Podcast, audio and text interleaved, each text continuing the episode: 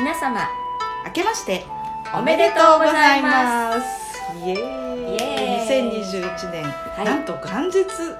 はい。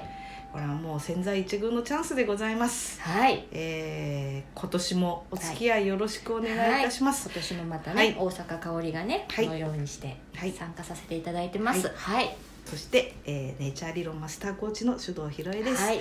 さあさあお正月ですけれどもね、まあ本当に今年は雪がない。うんこんなの初めて。ね、うん。あの雪かきしなくていいかなって嬉しいんだけど。あの、うん。でも暮れにねやっぱり札幌に一回行ってうん。来たんだけどもう別世界すごかった雪ねこの日高山脈挟んで本ね、当ですね。こんなに違うとね。うん、なんかもう正月早々雪かきにというか年末からずっとやってる人もいるかもしれないけどね、あの腰痛めないように気をつけてくださいね。えーそれでまあ今日ね本当に1月1日配信ということなんで、えー年初らしくね、あの今年の展望とかうんうん。と思ったけど展望は無理だと。あのねドラッカー先生もね未来を予測することに意味ないと。そうね、うん。前回ね、うん。そんなお話もね。ありましたんで、あのー展望するっていうよりこう自分自身がどういうふうな、まあ、生き方を意識していくといいかなっていう話をね、はい、うん。してみようかと思います。うん。うん、あの2020年はまあ皆さんにとっても予想だにしないと言いますか、なんか前代未聞というか、うんなんだこれはと。はいね、その2020年のお正月には多分全然、えー想像してなかったような1年間をね過ごすことになったんじゃないかと思います。はいまあ急には変わらないんでね当面は同じような状況が続くような気もしますけど、うん、あの表面的にいろいろ変わったことあるでしょ？例えばそのテレワークの普及とか、はい。うん、オンラインなんちゃらがやたら流行るとかね、うんえーあとなんだっけ？その外食ができないんでえっ、と巣ごもりなんとかとか。うん。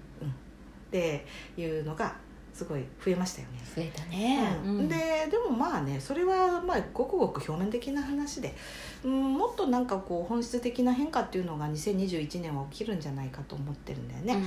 であのその時にやっぱり意識しておいた方がいいと思うのはうーんあのどんな時代でもそうなんだけど自分自身がどうありたいかっていううんことですね。うんうんうんでこれはあの何をしたいかとかあのもっと具体的に言うとどういう仕事がいいかとかね。うん。そういうことのもうちょっと奥深いところというかあの難しい言葉で言うと上位概念と言ったりしますけど、上位概念。うん。あのその上にあるね、うん。えー理念とか。うん方針みたいなね、うんそういう部分でどうありたいかってことをねあの定まってるとすごくあのやりやすくなる。でこれはあの、まあ、いろんなね私もコミュニケーションスキルを教えたりとか、まあ、うんネイチャー理論もあの自分自身を知るツールという意味で本当道具なんだよね。でその道具をどのように使うかっていうのはやっぱりその人が決めることで。うんそこまではそのツールではわからないことなんだよね。であの占いなんかにはまる人はあの私はどういうふうに生きていったらいいですかみたいなはいはい言うけどね、はいうんそれは多分占い師さんも答えにくいんじゃないかと思う。うんあのなんていうの生き方の方針が定まっていった上であの今年はどういうふうに動けばいいでしょうかねとか、うんうん。仕事はどれがいいですかとかっていうんだったら結構答えやすいと思うんだけど、私はどうあるべきでしょうかっていうのは、いやーこれはねどんなね有能な占い師でも、うん。まあ、私のような魔女でも 答えにくい。うんうん。あのそれはなんかしかもあのなんていうのかな正解がないとも言えるし何でも正解とも言えるうん。ものなのでやはりこれは本人がそうだと納得してるかどうか。そうだね。うん。ってことに尽きるなと思うんでね。であのーまあこれは令和に入ってからっていうのがいいかな。だいぶこうすごくなんて言うんだろう。納得感が出てきたのはね。うん。なんか自分の生き方と仕事の関係性みたいなこと、で昭和のモデルはねあの高度高度経済成長期とか、まあ、バブルの時代もそうだけど、あの猛烈に働いてうん。お金を儲けるっていうね、はい。経済成長が最優先みたいな感じだったと思うんだよね。だから男の人はもうものすごい外で働いて、えー女性はね専業主婦として家庭を守るっていうモデルがうん。昭和のモデルでしょ、うん。であの結果やっぱりあの男の人が家庭を顧みなさすぎてうん。いろんなことが、ね、問題になっていってちょっとこれじゃまずいんじゃない、うんっていうことで多分その平成の時代はワーク・ライフ・バランスっていうのがねすごく言われてねその家庭も大切にってなったんだけどうーんなんかねあのこの令和の時代というか新しい2021年以降特にそうだと思うんだけど、ワーク・ライフ・バランスじゃなくて、うん。ワーク・アズ・ライフというねうん。まあ、人生としての仕事というか人生の一部としての仕事みたいな,、はい。なんかそういう世界にどんどんどんどん進んでいくだろうなと思う、うん。うん、そしてまたねそういう人が増えてると思うんだよね。あのーこれはまあニュースでも話題になってたけど昔昭和の時代はやっぱり日本で一番こう憧れられる職業は霞が関の官僚ですよ。うんうん。東大法学部行ってねうん。財務省入るみたいなはいはいこれもう一番うん。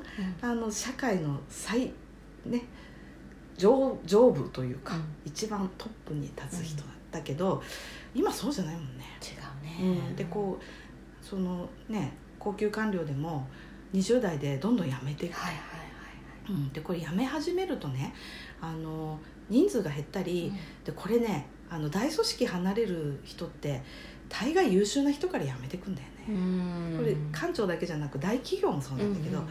そうすると全体的にマンパワー落ちてくるじゃない、ん。あの量も質もなんだけど、うん。そうすると仕事がより大変になって、まあ、こう負のスパイラルが始まっちゃう、んんそれで特に最近は、まあ、官僚の世界で言えばね政治主導っていうことがすごい言われてですね、うん。今なんかこうあの人事までねはい政治家が介入しちゃって、でまあ、まあ本当かどうかわかんないけどその政治家に目つけられないようにうまく立ち回る人が出世するとしたらだよ、うん。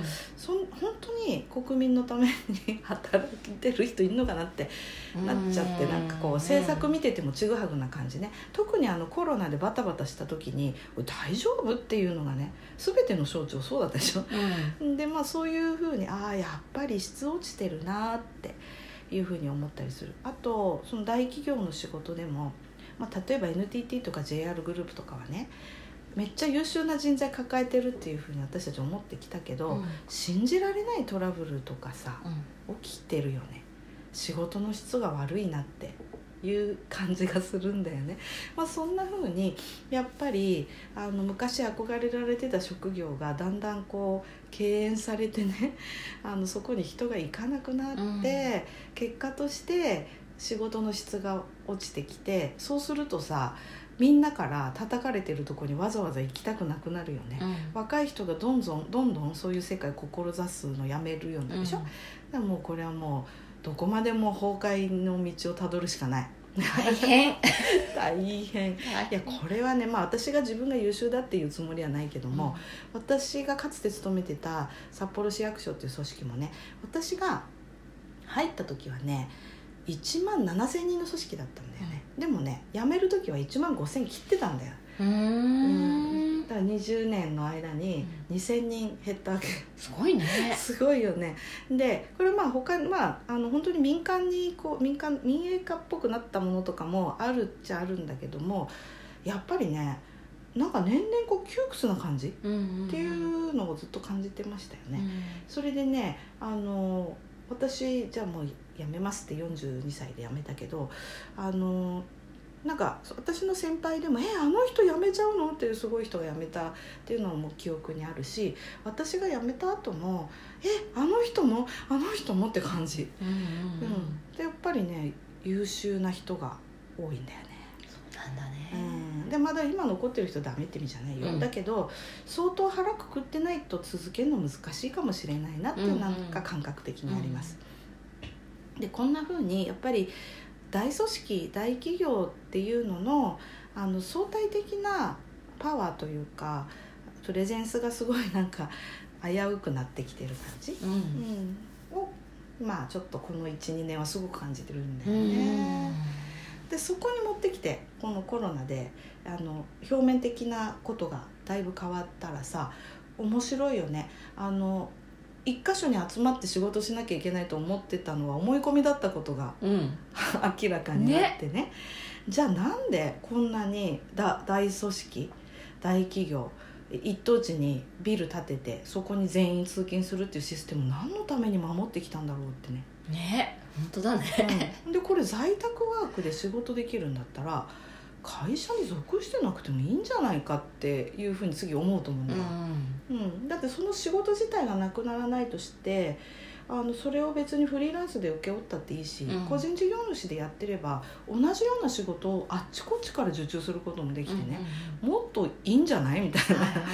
発想もできてくるよね、うん。それとあともう一つはそのこれだったらどこに住んでても同じだよね。いや本っていうのも当できたでしょ、うんでこれ本当にあ私が考えてたワークアズライフの世界にどんどん進んでるって思ったの。で、あのこのコロナの状態になる前は私その私が選んでる生き方っていうのはワークアズライフそのものなんだけどそのやっている仕事そのものが自分の人生の価値観と完全一致しててうんでもうやればやるほど自分が仕事をしながら幸せになれるという生き方をしようって決めたので、もうほぼ完成に近づいてるんだけどもでこれはねあの独立して自分でややればそうなるけど、うん。雇われてたら無理だなってどっか思ってたんだよ、でもねそうでもなくなってきたじゃない、うんうん。結局さあのなんていうの？うんまあ今までは、えっと東京の赤坂のオフィスにいましたとかね新宿で働いてました。っ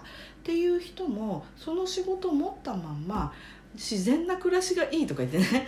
例えば大気町に来てもうできるんだよ。んね。うん、ってことはあのまあなんて言うんだろうな。そういう経済社会的にはすごく都会チックな仕事をしてんだけど、うん。さナチュラルな生活をしたいっていうライフスタイル的なものが叶っちゃうとすればね、あなんかすごくいいなって、うん。うんうんじゃあこれは会社に属しててもワークアズライフが実現するかもよってうん。思ったりして。す。ごい変化だよね。うん。で例えばこの広尾町にもね、えー、とデザイナーさんの若者が住み着いてんだけどね、あの彼は、えー、とデザインの仕事はオンラインで受注してうん。自分で家でやって納品するんだよね、空いた時間にあの昆布干し手伝ったりね、はいはいはい。してるわけ、うん。すごいいいなと思ったんだよ、でそれがあるとそのなんていうのかな自分が、えー東京とか海外とかで身につけてきた知識スキルを、まあ、それを使って普段仕事してんだけど同じスキルを全然違うフィールドで全然違う人たちと一緒に全く違うものを作るっていうのも実現するでしょ、うん。うんああすごいいいと思ったんだよ、これだこれだって。うんうんうんう うんんまさにワークアズライフだなって。ただその今までは、うん、仕事か自分の好きなことかっていうのの線引きがはっきりしてたり、距離が遠かったりうん。してたと思うんだけどもうなんかほとんどないよねそれが。ね。うん。なんかね今までだったらそのうん。仕事を定年退職してから自分のし、いやし好きなことをやろうみたいな、うん。それが普通だったような気がしたんだけど、うん。全くそうじゃないよねじゃあない、もうね、うん、なくなっちゃったんだ。よなくなっちゃったね、うん、やっぱりほら例えば田舎暮らしって言ったらさあの早めにねうん。リタイアしてっうんうん。ていう、うん。うん、それかお金持ちでさガバッと儲けて、うん。セミリタイアで早めに田舎に行くとかっていうモデルだったけど、うん。今変わったんだよ、変わったね。すごいと思うすごいでしょ？うん、だからこの変化にあのもっとみんなね、あのなんて言うんだろうな。それを自分のことに置き換えてどんどんやってみたらいいんじゃないかとうんうん思うんだよね。で私なんかはあんまりその周りの人がどうやってるかとかってことは関係なくて自分がやりたいことを考えてうん。どうやったらできるかなってやってきたのであの、まあ、そういう人もいると思うね、うん。だけどあの中にはさ周りの人が一斉にやりだしてうん。現実的に自分の目で見ないと信じない人もいるじゃない。うん。で今は大半の人があできるんだみたいになって、うん 信じる人増えたっていう状態じゃないかなと思うんだよね。あらこれからちょっと田舎も賑やかになっちゃう、そうそうそう。そんな気がするよ。ね。あのなんかやっと時代が私に追いついてきた。っていう感覚なんだけど、うんまあそういうふうに今まではこうあるべきだとかこうしかできないって思ってたことがあ案外そうでもないね、うんうんっていうのがまあ2020年のちょっとこうごたごたしたけどもあの良かった面ってそれじゃないかなうんと思ってるうんうん。じゃあのね本当そうだね。うん。でそこまで来ると今度結構大変なことが待っていてね。うん。何かっていうとさ、今まではあの例えば私も若い頃はそういうふうに思い込んでたけど、あやった市役所入れたってもうゴールした気分で。はい。あと何にも悪いことしなければうんうん。定年まで行って退職金もらって辞めればいいかなって思ってたけどさそうじゃなかったわけでしょ？なんかえーこのまま行って私定年になっても退職金出んのかなとかっていうふうにあっという間に変わっちゃったから、自分どうしようって自分で考えなきゃいけなくなったんだよね。うん。で今までは大きい組織に入ればそこで面倒見てくれるしさ、はちゃんと真面目にやってたらもしかしたら第二の職場も斡旋してくれるかもしれないし、だ大概年金もらうまで安泰だなって思ってたからさ一回そこに属しちゃったら自分の身の振り方どうしようとか考える必要ないんだよね。う、ん。でももうそうじゃないわけ、うん。だ年金さもらえないかもとかさ、そういうのまで出てきちゃったでしょ、はいはい。そしたら全ての人が私どういうふうに生きていこうかなってやっぱ考えないとやばいよね。そうだね。うん。そっちの厳しさはあるよね。そうそうそう。ん。だからあのなんだろうな。私は早い段階でなんか変だなとかって思い始めちゃったんで結構その時間あったんで 考えれたけどこのままあののほほーんとしてたら突然なんか何かが終わりを迎えたらおっかないことにうんうん。なるね、だからやっぱりあの今こそやっぱ自分がどういう生き方選ぶのかって考えた方がいいと思うんだよね。でやっぱりよ最近よく聞くのはさうーんと航空会社とかってね絶対潰れないってみんな思ってたじゃない、うん。だからあのね日本だったらね JAL か ANA に入っとけばさ役所に入ったのと同じぐらい安定してるってさところがねあのもう海外の航空会社バタバタ破綻してねえーってでも当たり前だよね誰も飛行機乗らないんだからさ、でそしたらもうこれはどうすればいいかって言ったら退職金もらえるうちに早いとこやめて逃げた方がいいなだよね、うんうんうん。これ一番悪いのは沈みかかった泥船に最後までいることなんだよね。やばい傾いてきたなと思ったらさもうサクッと逃げるっていうのが大事だわ。ね。うん、でねこれねあの泥船ってさあのなんていうのかゆっくり沈むじゃない。でね小さい泥船はあのあやばいってすぐ気づく。だけどねでかい泥船はさもう沈みかかってんだけど結構持ちこたえちゃうからなんか大丈夫かもなってまだいけるかもなって思っちゃう。んかな。これすごく危険だと思うよ。うん。だからねその気持ちはわかる。だってそのこの安定を手放したら私どうしたらいいんだろうってだって考えたことないからわかんないもんね、でもあのこの安定をっていうところをまずね疑わないと今ねうん。安定してる企業一個もないはずだよ、ううん。まあ、だからってさ個人事業主が大丈夫とも言えないけども、だけどそのなんていうのかな自分で決めた通りにできるっていう部分ではなんか全然違うと思うんだよね。だって雇われてたらそのまあ今の航空会社なんてさほとんどさ利益ないっていうかもうずっとん。もう赤字が続いてて、あの内部留保でいつまでの持ちこたえられるかなっていう状態だとしたら急に「あもう今月から給与半分です」とかって言われるよね、うん。うん。いうん、やありえない。ね。ねでもそういうことが今起こっちゃってる、うんうんだけど一人でやってたらまずいなって売り上げ落ちてきちゃったからなんかいい方法ないかなって考えて動くことできるようんうね、ん。でなんならちょっと短期的にどっかバイト行ってうん。少し稼ごうかなとかうん。もできるじゃない、うんうん。だからなんか工夫ができるんだけどやっぱりその大きい組織にいるとそれもできないから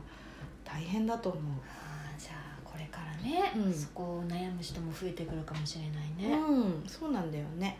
でその時にそのなんと心構えとしてっていうのかな、うん。その別にね今すぐ会社辞めろって言ってるわけじゃないんだけど、そのワーク・アズ・ライフっていう観点に立った時に自分にとってあの人生で一番大事にしたいことって何かなっていうとこから考え始めるといいと思うんだよね。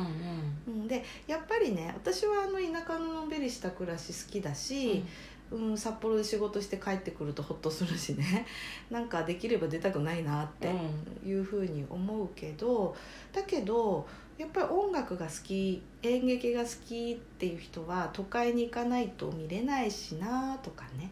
ウィンドウショッピングもできないしなとかっていうのもあるでしょ、うん、で私なんかそういうのもうお腹いっぱいになっちゃってもういいやってなったので、いいんだけどそういうの好きな人やっぱ都会に住みたいわけじゃない？でそれは否定するものでもないんだけどじゃあこの生活を自分の力でどうやって維持していこうかなっていうことだと思うんだよ。うんでそういうのを、うんとまあ、芸術とか文化とかショッピングみたいなものとかを享受しながらだけど自分の身も守りつつ、えー、自分の価値観に沿った生き方をどう作るのか、うん、ってことを考えていく。うん、うん、でだから私もやっぱりさコンサートたまには行きたいしなんかね街ブラブラしたりとかでかい本屋さんとか 文房具見たりとかもしたいなと思うけど優先順位を考えたらあんまり上じゃなかったんだよね、うんうんうんうん、今は、うん、それよりも今は静かで、えー、食べ物美味しくて空気が良くて時間がゆったりしているっていうことの方が順位的に上に来ちゃった、うん。うんうん、そしたらあのやっぱり優先順位高い方を取ると思うんだよね。うん、うん、でなんかそれはその何をするかとかどんな仕事をするかっていうことじゃなくてやっぱり自分が大切にしているものだからあり方の層にあるものなんだよね。でそれを自分でどうありたいかっていうのが自分ではっきりしてると選べるんだけどさ。物欲とか。